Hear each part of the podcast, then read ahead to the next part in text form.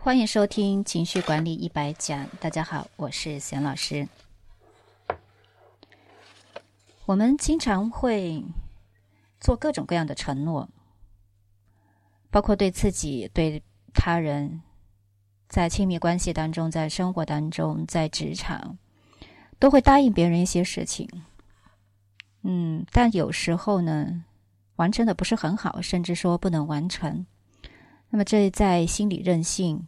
呃，和情绪管理当中呢，是一个重要的应用的技能，叫做承诺。今天就来和大家分析一下承诺在设定目标当中一个评分的标准，帮助大家呢来对应的看一看自己在设定目标这个嗯也是非常重要的行动方面。处于低分还是高分？今天要介绍的呢，叫做承诺分量表。它其实呢，就是嗯，来反映你的一个专注度、行动力。有些人很容易分心，很容易就累，然后转移对目标的注意；而有的人呢，啊，就可以一直坚持下去。如果在这个表单上得分较高的人，他。面对很难的任务，能够处理和实现，但是呢，如果得分比较低，就会相应的逃避，甚至是放弃。所以呢，这个表里面就列举了一些啊表现还有行为的描述，大家可以对应的看一下。首先来看一下，在设定目标这件事情上做出承诺。如果你有以下的表现或者是行为描述呢，就证明是在低分区。那在低分区越多呢，你的这个承诺就越难实现。你答应完成什么事情就很难去办到，那目标呢自然就不能实现。我们来看一下低分区的表现和行为：被目标和考核吓到，引发心理瘫痪。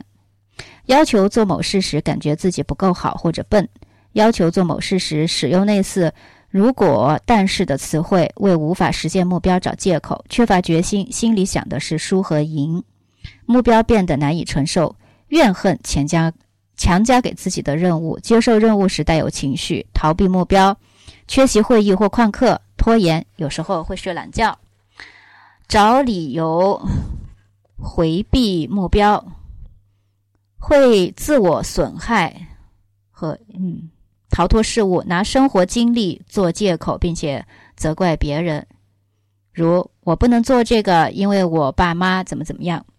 不喜欢主动承担任务，尤其是极端的任务，准备好让他人失望，给人不负责任的印象。不喜欢被评判，这些呢是常见或者是极端的一些。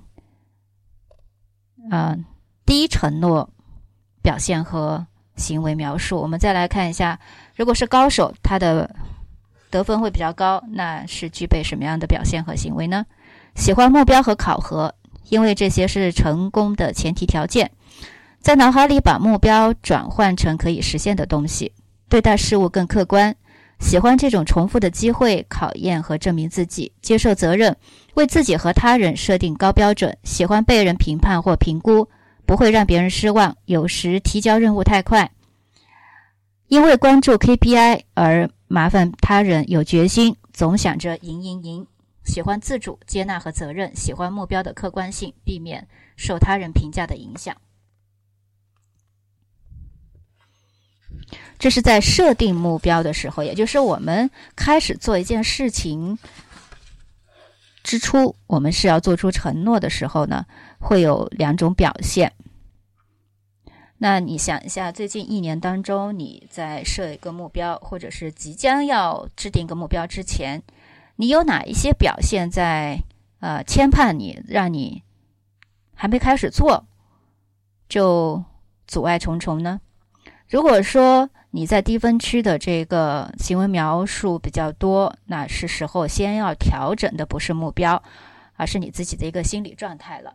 所以这个就是说，在呃我们的情绪心理韧性方面，在设定目标啊要注意到的非常重要的一个点。